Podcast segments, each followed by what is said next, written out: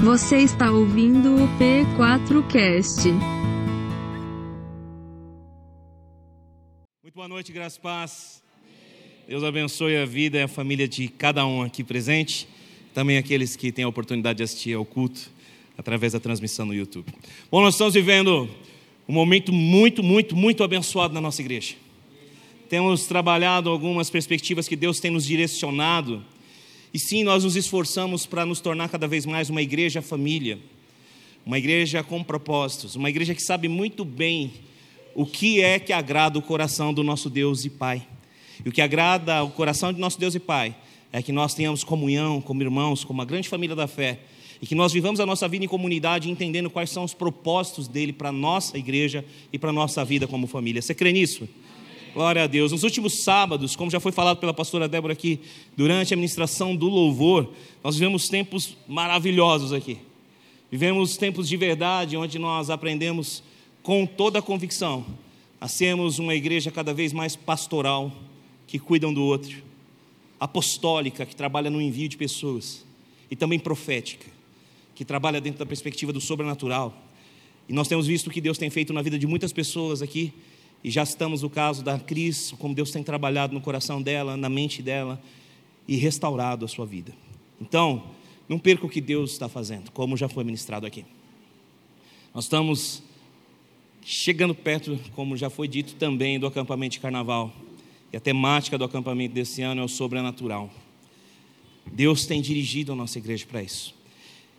E além de tudo isso, já marca na sua agenda a partir do dia 18 de fevereiro a 31 de março, nós entraremos em 40 dias de jejum e oração, juntamente com mais algumas igrejas da Rede Inspire, mais de 300 igrejas no Brasil e no mundo, a igreja da cidade também. Nós estaremos em uma comunhão bastante grande, profética também, sobrenatural, e o tema dessa campanha é 40 dias de milagres com Jesus.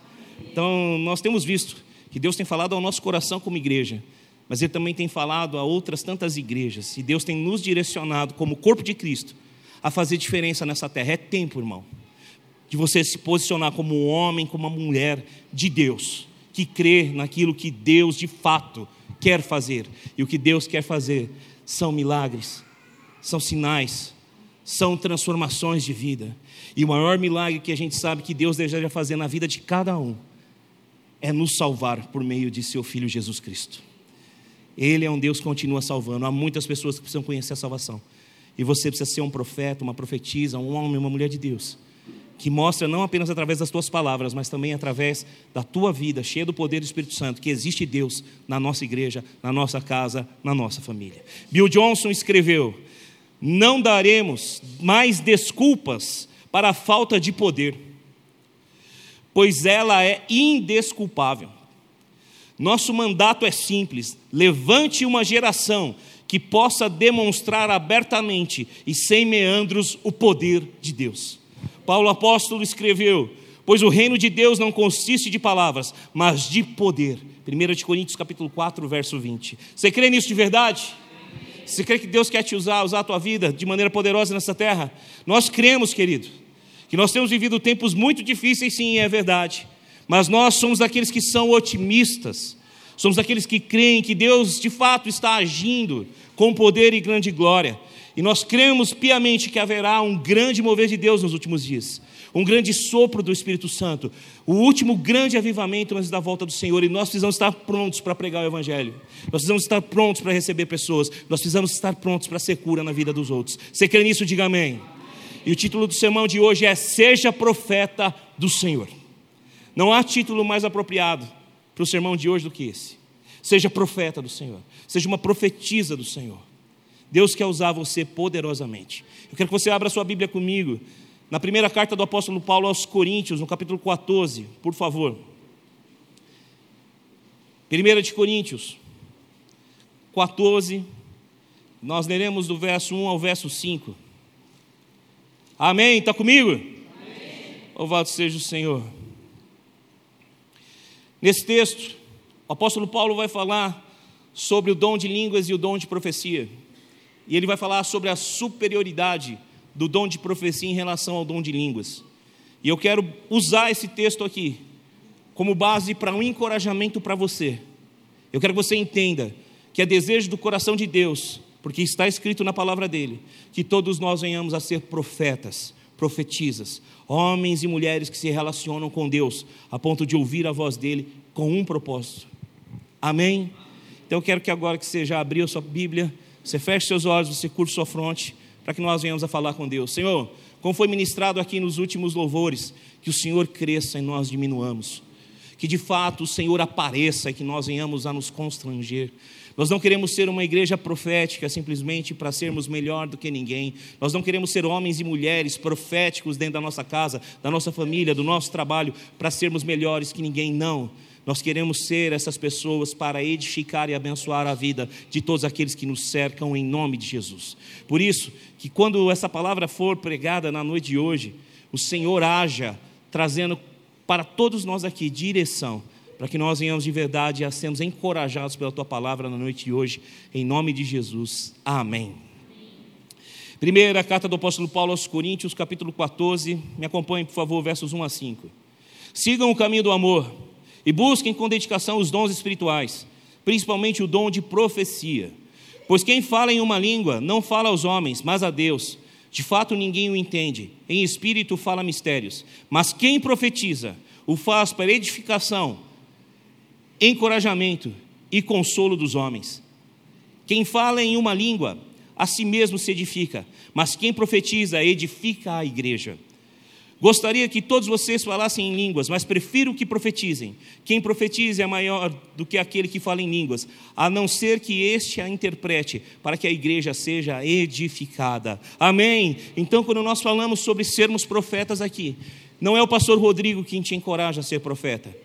Não é também simplesmente o apóstolo Paulo quem te encoraja a ser profeta. Nós cremos que a palavra de Deus é inspirada pelo próprio Deus. Amém. Ela é revelação da vontade de Deus para nós. Então Paulo está dizendo aqui: vocês precisam entender isso. Vocês precisam buscar o dom de profecia. Vocês precisam ser profetas. E por que isso? Por que Paulo ele, ele, ele busca nos trazer esse entendimento com tanta ênfase? O verso 3 responde: mas quem profetiza o faz para edificação, encorajamento e consolação dos homens. Todo homem e mulher que busca de fato ser um profeta, nunca será um profeta para benefício próprio. O profeta é um homem, o profeta é uma mulher, o profeta é um jovem, o profeta é uma criança que vai trazer benefícios para a vida daqueles que o cercam. Você crê? Diga amém. Então, que nós venhamos a diminuir de verdade, para que Deus nos olhe e encontre em nós humildade para servirmos uns aos outros, porque de fato Deus quer derramar sobre a igreja os dons espirituais, dentre eles o dom de profecia, para que nós venhamos a ser uma comunidade verdadeiramente profética, onde Deus age conforme quer. Amém?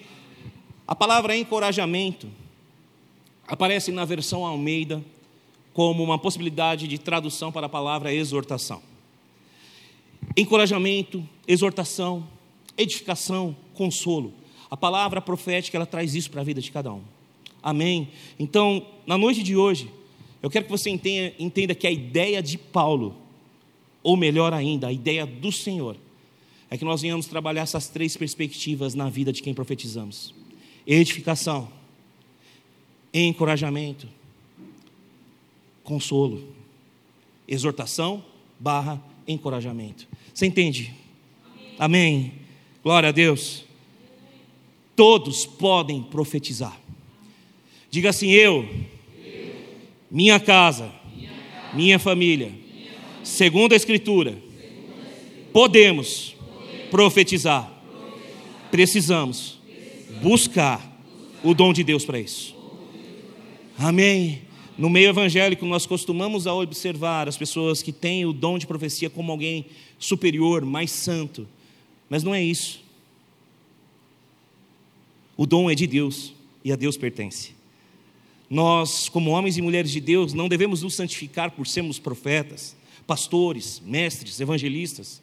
Não, nós devemos nos santificar porque nós somos separados desse mundo, não pertencemos a ele e não podemos andar naquilo que o mundo anda. Você crê nisso? Diz amém. Amém. Fazemos parte do mundo e amamos esse mundo com o amor que Cristo amou.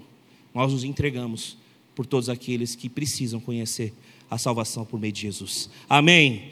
Na noite de hoje, eu te encorajo, seja um profeta, seja uma profetisa do Senhor.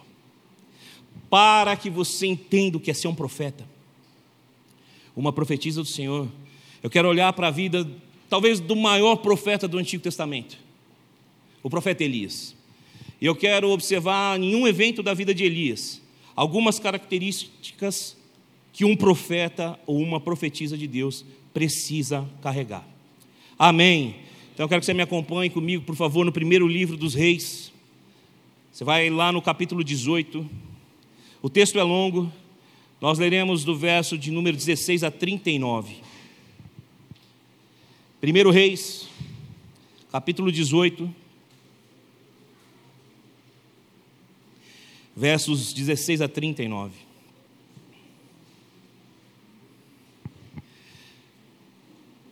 Amém, igreja? Amém. Louvado seja o Senhor. Então Obadias dirigiu-se a Acabe, passou-lhe a informação, e Acabe foi ao encontro de Elias. Quando viu Elias, disse-lhe: É você mesmo o perturbador de Israel? Não tenho perturbado a Israel, Elias respondeu, mas você e a família do seu pai têm. Você, vocês abandonaram os mandamentos do Senhor e seguiram aos Balaíns. Agora convoque todo o povo de Israel e para encontrar-se comigo no Monte Carmelo e traga 450 profetas de Baal e os 400 profetas de Azera, que comem à mesa de Jezabel. Acabe então convocou todo Israel e reuniu os profetas no Monte Carmelo. Elias dirigiu-se ao povo e disse: Até quando vocês vão oscilar para um lado e para o outro? Se o Senhor é Deus, sigam-no. Se Baal é Deus, sigam-no. O povo, porém, nada respondeu. Disse então Elias: Eu sou o único que restou dos profetas do Senhor, mas Baal tem 450 profetas. Tragam dois novilhos, escolham um deles, cortem-nos em pedaços e os ponham sobre a lenha, mas não acendam o fogo. Eu prepararei o outro novilho e o colocarei sobre a lenha, e também não acenderei o fogo. Então vocês invocarão o nome do seu Deus, e eu invocarei o nome do Senhor. O Deus que responder por meio do fogo, esse é Deus. Então todo o povo disse: O que você disse é bom. Elias disse aos profetas de Baal: Escolham um dos novilhos e preparem o primeiro, visto que vocês são tão são tantos. Clamem pelo nome do seu Deus, mas não acendam fogo. Então pegaram o novilho que lhes foi dado e o prepararam, e clamaram pelo nome de Baal desde a manhã até o meio-dia. Ó oh, Baal, responde, nos gritavam, e dançavam em volta do altar que haviam feito, mas não houve nenhuma resposta. Ninguém respondeu. Ao meio-dia, Elias começou a zombar deles. Gritem mais alto, dizia, já que ele é um Deus. Quem sabe está meditando, ou ocupado, ou viajando, talvez talvez esteja dormindo e precise ser despertado. Então passaram a gritar ainda mais alto e a ferir-se com espadas e lanças, de acordo com o costume deles, até sangrarem. Passou o meio-dia e eles continuaram profetizando em transe até a hora do sacrifício da tarde, mas não houve resposta alguma. Ninguém, ninguém respondeu, ninguém deu atenção. Então Elias disse a todo o povo: Aproximem-se de mim. O povo aproximou-se de Elias. E Elias reparou o altar do Senhor que estava em ruínas. Depois apanhou doze pedras, uma para cada tribo dos descendentes de Jacó, a quem a palavra do Senhor tinha sido dirigida, dizendo-lhes: Seu nome será Israel. Com as pedras construiu um altar em honra ao nome do Senhor e cavou ao redor do altar uma valeta na qual poderiam ser semeadas duas medidas de sementes. Depois arrumou a lenha, cortou o novilho em pedaços e o pôs sobre a lenha. Então lhes disse: Encham de água quatro jarras grandes e derramem-na sobre o holocausto e sobre a lenha. Façam-na novamente. E disse eles: o fizeram de novo. Façam pela terceira vez, ordenou, e eles fizeram pela terceira vez. A água escorria do altar, chegando a encher a valeta. A hora do sacrifício, o profeta Elias colocou-se em frente ao altar e orou: Ó Senhor, Deus de Abraão, de Isaque e de Israel, que hoje fique conhecido que tu és Deus em Israel e que eu sou o teu servo e que fiz todas essas coisas por ordem tua. Responde, meu Senhor, responde-me, para que este povo saiba que tu, ó Senhor, és Deus e que fazes o coração deles voltar para ti. Então o fogo do Senhor caiu e queimou completamente o holocausto, a lenha, as pedras e o chão, e também secou totalmente a água na valeta. Quando o povo viu isso, todos caíram prostrados e gritaram: O Senhor é Deus, o Senhor é Deus. Depois de três longos anos de seca, Acabe, Jezabel, toda a corte real odiavam os profetas de Deus. E muito mais o profeta Elias, que era ferramenta por Deus, usada por Deus para dizer: feche-se o céu, abra-se o céu. Elias, um homem ousado na presença de Deus, como um grande profeta que era. Agora preste bastante atenção. Apesar de odiado, apesar de estar sendo sempre ameaçado, Elias, debaixo da autoridade da palavra de Deus, procurou a Acabe. Você vai encontrar isso em 1 de Reis 18, verso 1. Deus manda Elias procurar a Acabe para dizer que iria chover, conforme a palavra do Senhor. Contudo, Acabe, ao ver Elias, começa a expô-lo é caso você é o perturbador de Israel? É você quem perturba a nação? E o profeta ousadamente desafia Acabe, desafia a Jezabel e todos os profetas que comiam a sua mesa. Essa é uma história poderosa sobre o que é ser um profeta de Deus. Eu quero tirar algumas lições dessa história, desse episódio da vida de Elias para que você se encoraje a ser um profeta na sua casa. Primeira coisa que você precisa entender, esse é o primeiro tópico do sermão. O profeta, a profetisa de Deus, repara o altar, prepara o altar diante do povo. Amém? O verdadeiro profeta, a verdadeira profetisa, o homem e uma mulher de Deus, eles olham para o altar caído e eles tomam uma decisão de reparar o altar, de erguer o altar. 1 de Reis 18, verso 30 a 32. Você pode me acompanhar, por favor, caso queira. Amém? Está comigo? Louvado seja Deus. Então Elias disse a todo o povo: aproximem-se de mim. O povo aproximou-se e Elias reparou o altar do Senhor que estava em ruínas. Depois apanhou doze pedras, uma para cada tribo dos descendentes de Jacó, a quem a palavra do Senhor tinha sido dirigida, dizendo-lhe: Seu nome será Israel. Com as pedras construiu um altar em honra ao nome do Senhor e cavou ao redor do altar uma valeta na qual poderiam ser semeadas duas medidas de sementes. Até aqui. Elias chama o seu povo porque um profeta, ele precisa deixar bem claro ao seu povo e à sua família que há uma mudança acontecendo agora. O altar do Senhor está sendo reparado. O povo não sabe se serve a Baal ou se serve a Deus. E é exatamente por isso que Elias chama o povo. Vocês vão descobrir quem é o Deus verdadeiro e desafia os profetas de Baal e Azera diante de toda a nação de Israel. O profeta verdadeiro entende que a profecia é para edificar, é para encorajar, é para exortar as pessoas, é para dirigir as pessoas que estão perdidas no seu rumo. O verdadeiro profeta, a verdadeira profetisa, eles olham para dentro da sua casa, como Elias olhou para dentro da família de Abraão, de Isaac de Israel e disse: Venham aqui. O seu papel como homem e mulher de Deus dentro da sua casa, como profeta, é declarar que o altar do Senhor está sendo reparado. e é trabalhar para que isso aconteça. Não para mostrar que você é melhor do que ninguém dentro da sua casa ou da sua família, mas para exercer autoridade espiritual sobre todos os deuses, a saber, demônios, principados, potestades que tentam destruir a tua casa, a tua família. Porque não se engane, a luta continua sendo contra principados e potestades, assim como Paulo nos ensina em Efésios 6, a partir do verso 10. Está entendendo? Diga amém. Quando nós falamos do mover sobrenatural, quando nós falamos de sermos profetas, profetizas, nós temos que assumir a posição de restaurar o altar dentro da nossa casa. Nós temos que agir. O verso 31 mostra isso muito claramente. Ele não chama qualquer povo, ele chama a sua própria família, os descendentes de Israel. Ele olha para dentro de casa e diz: Chega. Eu quero te desafiar a olhar para dentro da sua casa e dizer: Chega. E dizer: Aqui existe um Deus que vai ser adorado no altar.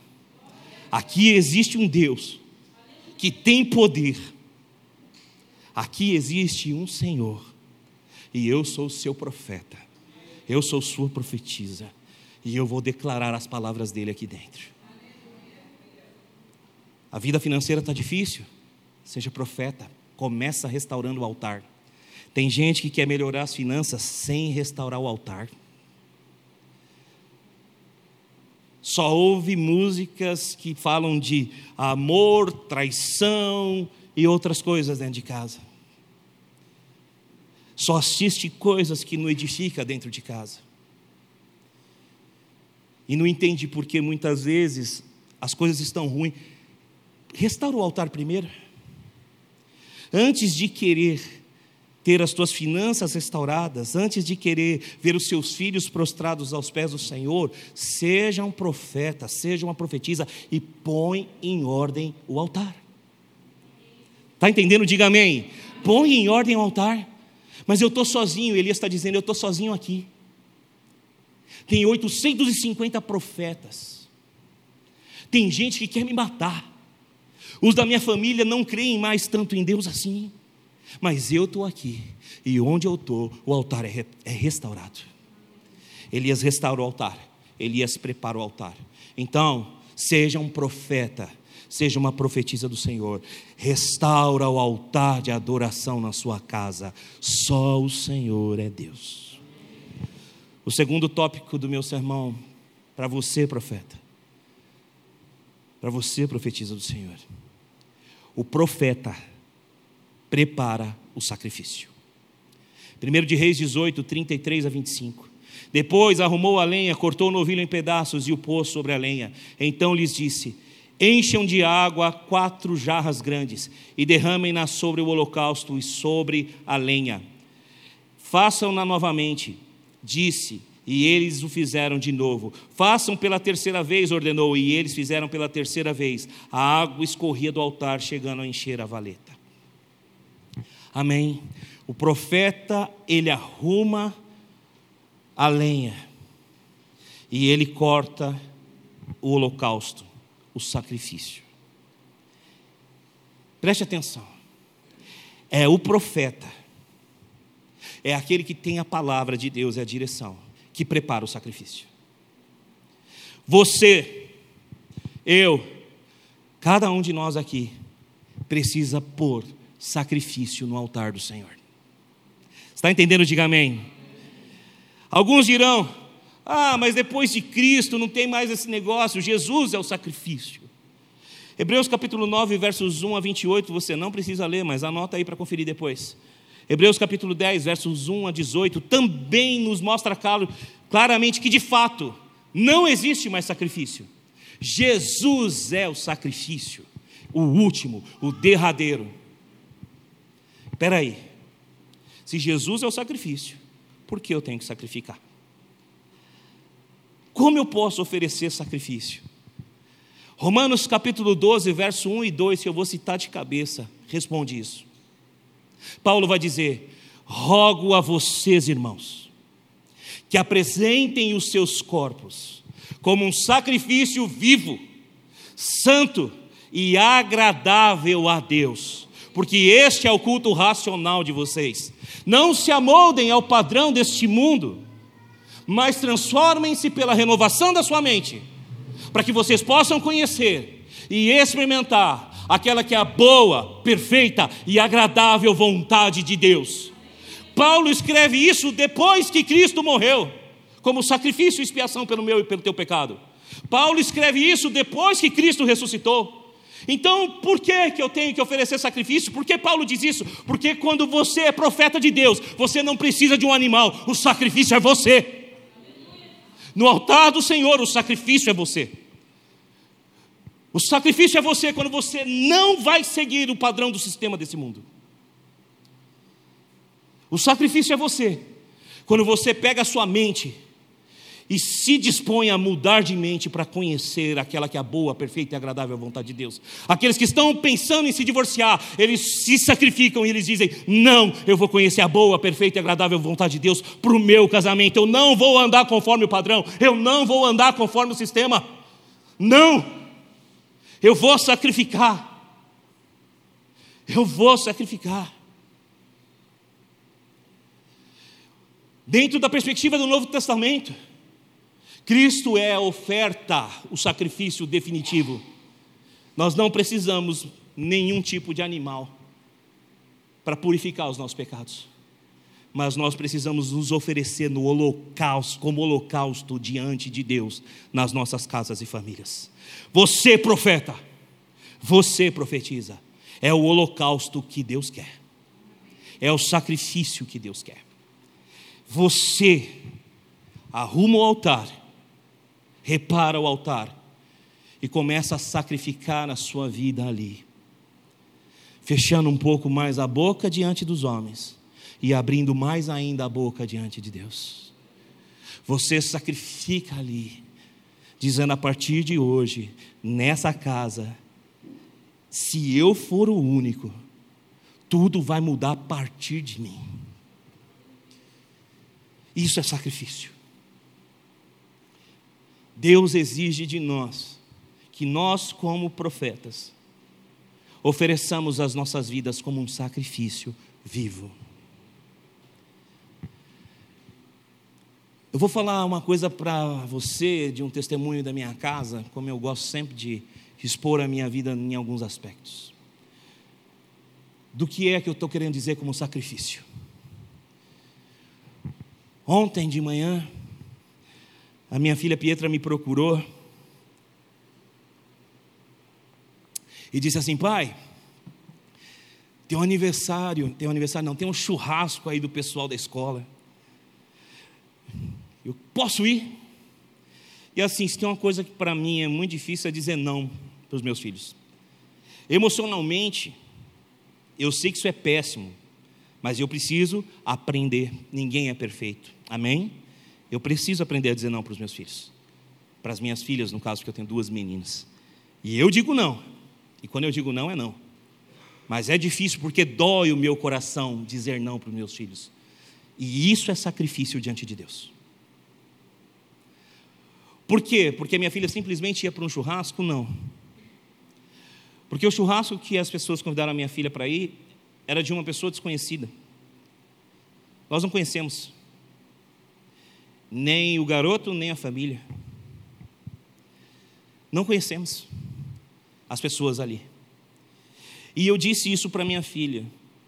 Eu não quero que você vá, porque nós não conhecemos as pessoas. Foi um sacrifício dentro de mim. Só que eu disse mais à minha filha: Você é uma ministra, filha. Você vai ministrar, o campamento está chegando. As pessoas com as quais você vai conviver nesse churrasco, elas estarão falando de carnaval, de bloquinho. Elas estarão bebendo. Não é o tempo para você como ministra. Então a minha resposta é não, você não vai. E a minha filha me olhou com doçura, não com rebeldia, e disse: Tá bom, pai. Você pode só me explicar melhor por quê?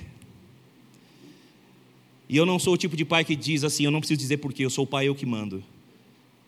Eu gosto de explicar todas as minhas decisões para as minhas filhas, porque eu preciso que elas entendam que assim funciona na nossa casa. Não é o não pelo não, simplesmente. Tudo tem uma explicação. Nós nunca explicamos para os jovens o porquê que o sexo fora do casamento é pecado e quais são as consequências disso. Mas nós dizemos para eles não fazerem sexo fora do casamento. Mas nunca nos damos o trabalho de discipular os jovens para explicar para eles quais são as consequências do sexo fora do matrimônio. Está entendendo? Diga amém. Às vezes, por não querer explicar por uma determinada autoridade que nós temos, nós estamos fazendo com que os corações não entendam de fato qual é o plano e o propósito de Deus para a vida dos nossos filhos. Porque Deus não é um Deus que simplesmente nos diz não. E Ele pode sim nos dizer não e não nos dar explicação. Mas Ele nos ensina a buscar resposta no nosso quarto de oração. Você entende? Diga amém. E Ele sempre responde. Daniel orou e jejuou por 21 dias. E nos 21 dias ele não ouviu nada de Deus. Mas no 21 dia o anjo chegou com a resposta. E a primeira coisa que o anjo disse a Daniel é: Daniel, você é um homem muito amado. Suas orações foram ouvidas desde o primeiro dia. Então Deus já tinha ouvido, mas a resposta só chegou no 21 primeiro. Então muitas vezes o não de Deus é um simples silêncio para nós. E isso é pedagógico na nossa vida. Às vezes sim, precisamos ser firmes e dizer não porque eu não quero. Mas quando puder explicar, explique ao seu filho, porque isso edifica a vida dele. E a minha filha falou amém. Tá bom e ficou numa boa. E chegou à noite e ministrou aqui. E foi uma benção a ministração dela. Junto com o profeta Natan. Nós temos um profeta Natan aqui na igreja também. Amém, Natan? Né, o profeta Natan que exortou Davi. Espero não ser o Davi, você é o profeta que Deus vai usar para me exortar. Mas se assim for, glória a Deus. Nós estamos vivendo um tempo onde o derramado do Espírito Santo é sobre os jovens, é sobre os velhos, é sobre as crianças. O sobrenatural de Deus é assim. Mas o profeta verdadeiro sente a dor do sacrifício. O profeta verdadeiro, ele se entrega como sacrifício. O meu não para minha filha não foi porque eu não queria simplesmente foi porque aquilo que ela ofereceria a Deus é mais importante para ela do que aquele convívio. Em nome de Deus é que nós sacrificamos, porque dele, por ele e para ele são todas as coisas. A ele, pois, a glória para sempre. Amém. Se você é um profeta de Deus, uma profetisa de Deus, entenda.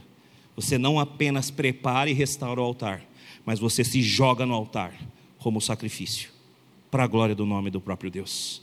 Seja profeta, profetize, prepare o sacrifício, seja você mesmo o sacrifício. Está entendendo? Diga amém. Terceiro, o profeta conhece o Deus a quem clama e não duvida dele. Profetas verdadeiros conhecem o Deus a quem representam. E profetas verdadeiros jamais duvidam de Deus. 1 de Reis, capítulo 18, só continuar me acompanhando, verso 33 a 38. Amém. Depois arrumou a lenha sobre o holocausto, sobre o altar, cortou o novilho em pedaços e o pôs a lenha. Então lhes disse: Encham de água quatro grandes quatro jarros grandes, e derramem-na sobre o holocausto e sobre a lenha. Façam novamente, disse a eles, e o fizeram de novo. Façam pela terceira vez, ordenou a eles, e fizeram pela terceira vez. A água escorria do altar, chegando a encher a valeta. A hora do sacrifício, o profeta Elias colocou-se à frente do altar e orou: Ó Senhor, Deus de Abraão, de Isaque e de Israel, que hoje fique conhecido que tu és Deus em Israel e que sou o teu servo e que fiz todas essas coisas por ordem tua. Responde, meu Senhor, responde-me, para que este povo saiba que tu, ó Senhor, és Deus e que fazes o coração deles voltar para ti. Verso 38. Então o fogo do Senhor caiu e queimou completamente o holocausto, a lenha, as pedras e o chão, e também secou totalmente a água da valeta. O profeta verdadeiro, a profetisa verdadeira, o homem e uma mulher de Deus, eles não apenas reparam o altar, eles não apenas se oferecem em sacrifício, eles confiam, eles conhecem ao Deus. Elias um dia não disse, mostra-nos que tu és Deus. Elias disse, mostra para esse povo que tu és Deus. Porque ele sabia quem Deus era. Ele não se dobrou aos balães. Ele não se dobrava. Elias sabia quem Deus era. Deixa eu dizer, dizer uma coisa para você. Quando nós falamos sobre isso, confiança, convicção, parece que há uma bagunça dentro da nossa mente e do nosso coração. E às vezes, um erro muito terrível acontece dentro de nós. Nós deixamos de conhecer o Deus que nós servimos. E sabe por que isso acontece? Porque o altar não está restaurado. Porque você não tem sido o sacrifício. O altar precisa ser restaurado todo dia. Você precisa oferecer o seu, seu corpo, sua vida como sacrifício todo dia. Você está entendendo? Diga amém. Essa é a sua parte. Porque Deus já fez tudo o que tinha que fazer por meio de Cristo. Mas você e eu precisamos nos posicionar. Então, muitas vezes, o nosso coração enganoso, como é, nos faz duvidar de que Deus existe por causa das nossas lutas, das nossas fraquezas e dificuldades. Eu quero profetizar, irmão, que em nome de Jesus você vai ser como Elias de verdade. Um profeta, uma profetisa de Deus. Porque Elias, assim como você e eu, teve lutas. Elias teve suas lutas, conforme o capítulo 19 de 1 de Reis nos mostra. Ele teve as suas dificuldades. Elias duvidou de si mesmo, mas nunca duvidou de Deus. Eu quero dizer na noite de hoje, em nome de Jesus, você pode até duvidar de si mesmo, mas nunca duvide do seu Deus. Um dos grandes problemas que nós temos com o coaching, quando ele é, tem, é, tentam encaixá-lo na doutrina evangélica, é que uma das grandes maravilhas do coaching é ensinar você a ter autossuficiência, a depender de si, a levantar, a trabalhar. Isso tudo é muito bom. Só que às vezes o exagero disso, muitas vezes quando é usado no púlpito, faz com que nós dependamos da nossa própria força. E esqueçamos de que nós precisamos depender de Deus. O Evangelho nos ensina que nós podemos duvidar de nós mesmos, mas jamais devemos duvidar de Deus. Capítulo 19, versos 1 a 4 do primeiro livro de Reis, se você puder me acompanhe. Ora, Acabe contou a Jezabel tudo o que Elias tinha feito e como havia matado todos aqueles profetas à espada. Por isso Jezabel mandou um mensageiro a Elias para dizer-lhe que os deuses me castiguem com todo rigor, se amanhã nesta hora eu não fizer com a sua vida o que você fez com a deles. Elias teve medo e fugiu para salvar a vida. Em Berseba de Judá, ele deixou o seu servo e entrou no deserto caminhando um dia. Chegou a pé chegou a um pé de giesta, sentou-se debaixo dele e orou, pedindo a morte. Já tive o bastante, Senhor, tira a minha vida. Não sou melhor do que os meus antepassados. Depois se deitou debaixo da árvore e dormiu.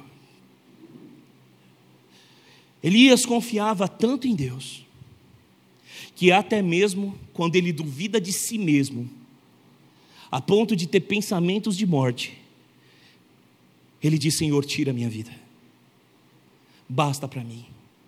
Ele duvida de si mesmo, ele diz assim: Eu não sou melhor que os meus antepassados, por que eu tenho que ser esse homem que clama e o fogo vem? Por que, que eu tenho que ter essa responsabilidade de ser profeta sobre Israel? Eu já tenho bastante.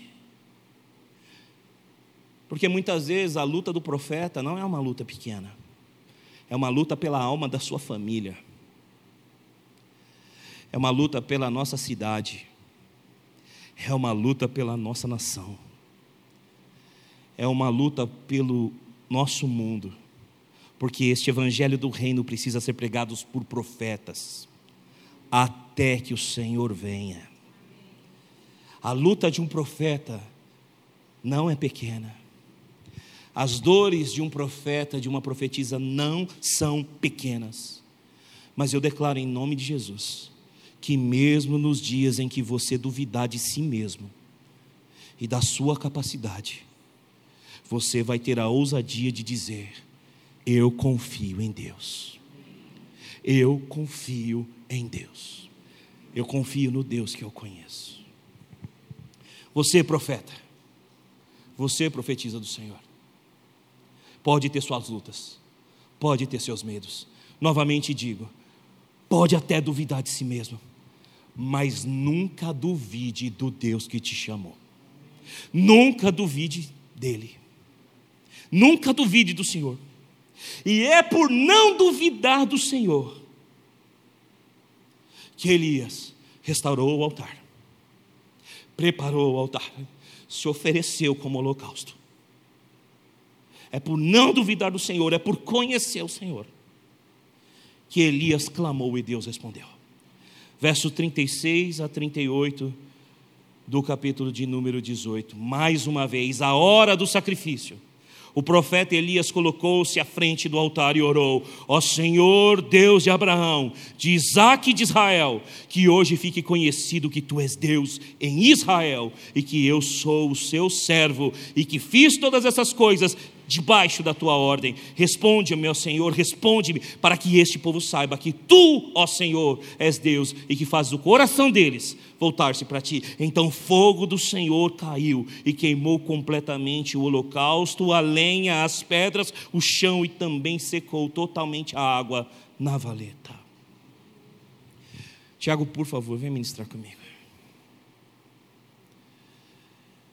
Nós temos vivido dentro da nossa igreja essa ideia do sobrenatural, essa ideia do profético.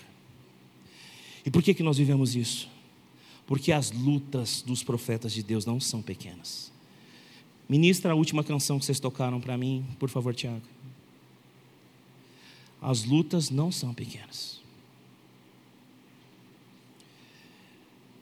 Por isso que nós precisamos ensinar a igreja que apesar das lutas, que apesar das dores, e apesar das dificuldades, sobre a nossa cabeça existe um Deus.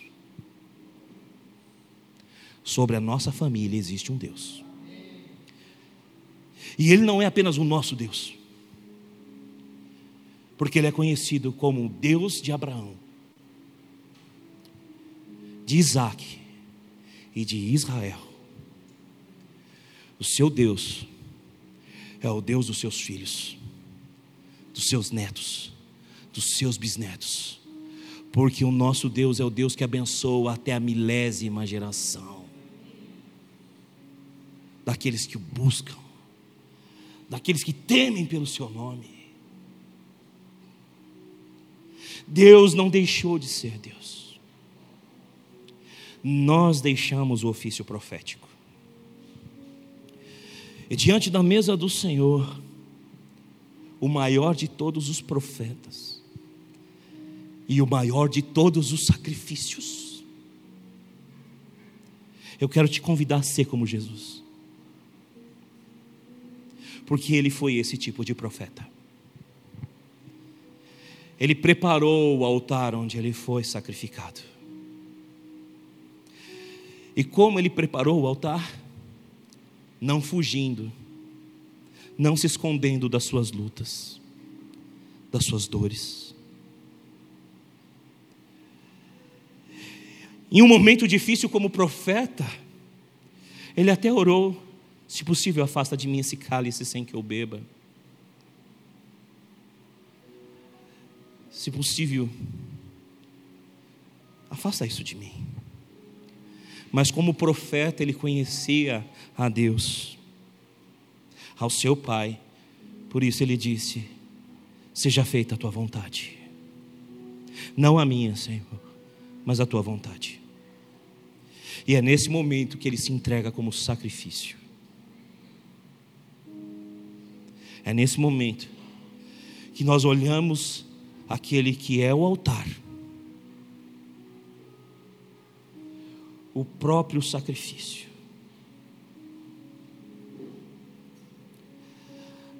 Nós olhamos para Jesus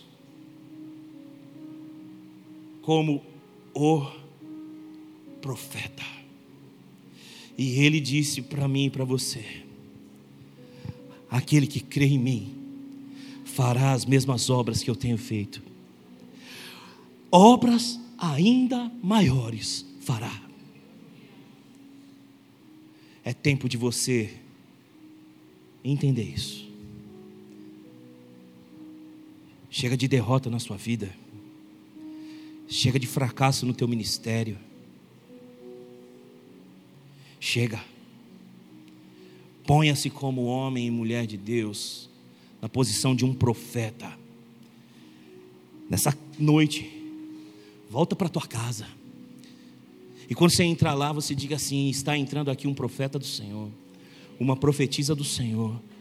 E eu declaro aqui um altar de adoração sendo erguido, meu Deus.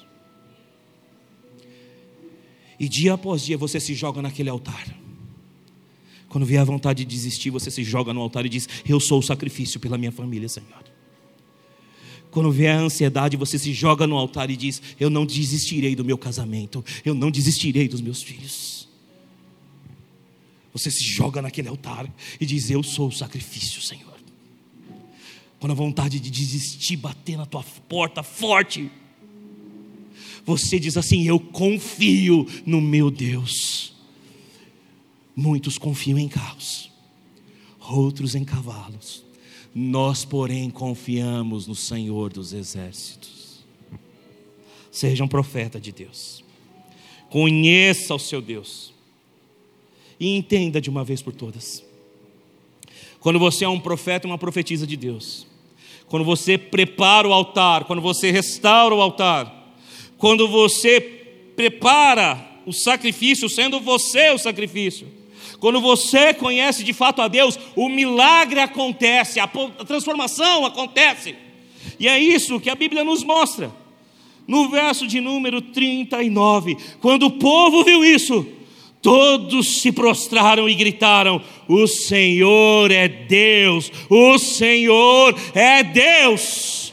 Porque na vida de um profeta, Sempre vai haver milagre. Aquele povo estava perdido, não sabia se servia a Baal, não servia, não sabia se servia a Deus, mas quando o profeta se posicionou, foi ele aquele que restaurou o altar, que se tornou homem de sacrifício, que se colocou ali à disposição do Senhor.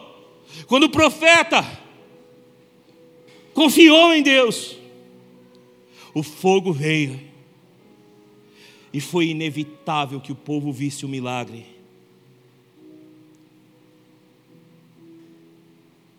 e se tornasse o outro milagre. Olha o que Deus fez. Ele mandou o fogo num holocausto encharcado de água. Mas o povo estava vivendo três anos de seca. E Elias estava desperdiçando água.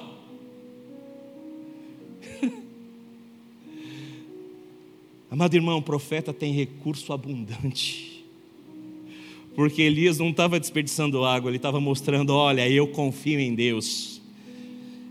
Elias já sabia que ia chover, porque Deus fala com o profeta antes de falar com todo mundo. Por isso ele podia se dar o luxo de usar a água. Às vezes a gente está mantendo o recurso na mão, porque a gente acha que Deus não vai agir se a gente precisar. Mas eu quero te dizer que se você for profeta, Deus vai falar antes com você e vai falar: pode usar os seus recursos, porque a minha bênção sobre você é recalcada, sacudida, transbordante. Pode usar os seus recursos, confia em mim. Essa é a vida de um profeta. O primeiro milagre é o fogo descer e consumir o holocausto encharcado, consumir o altar, consumir a lenha, consumir o chão, as pedras.